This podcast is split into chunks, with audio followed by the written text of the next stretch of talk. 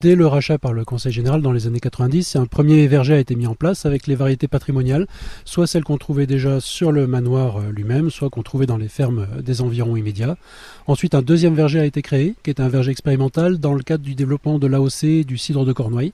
Donc on recherchait des vieilles variétés du secteur avec une typicité forte pour le, cidre de Cornouailles. Euh, et enfin, un dernier verger créé en 2011 qui est beaucoup plus grand, qui nous permet à nous de produire un cidre traditionnel, mais aussi d'avoir euh, une vocation conservatoire sur des vieilles variétés qui aujourd'hui sont un petit peu méconnues, un petit peu délaissées. Alors quand vous dites que c'est grand, que c'est moyen, etc., ça représente combien d'arbres en tout?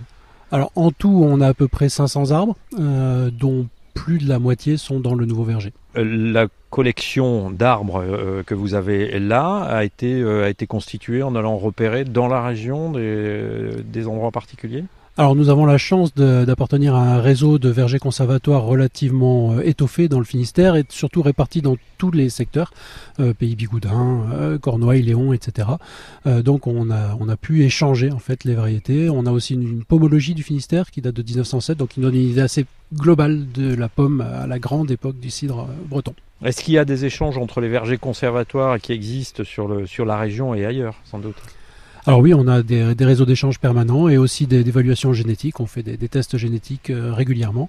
Euh, et donc, euh, bah, toutes nos variétés sont à libre disposition des autres vergers conservatoires. Alors, le verger breton, c'est quand même essentiellement de la pomme à cidre. Sur les 4000 variétés bretonnes, il y en a déjà 3000 qui sont des pommes à cidre.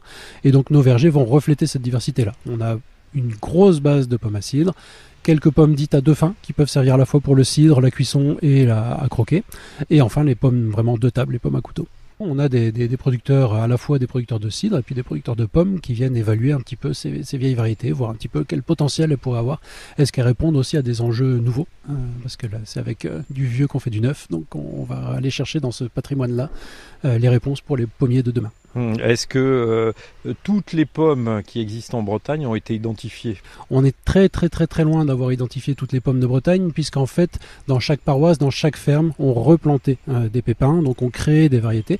Les meilleurs pouvaient ensuite être échangés, mais beaucoup allaient rester dans des secteurs très localisés et éventuellement n'étaient pas du tout baptisés. Donc on va leur redonner un nom à partir du lieu-dit ou d'autres propriétés de la variété.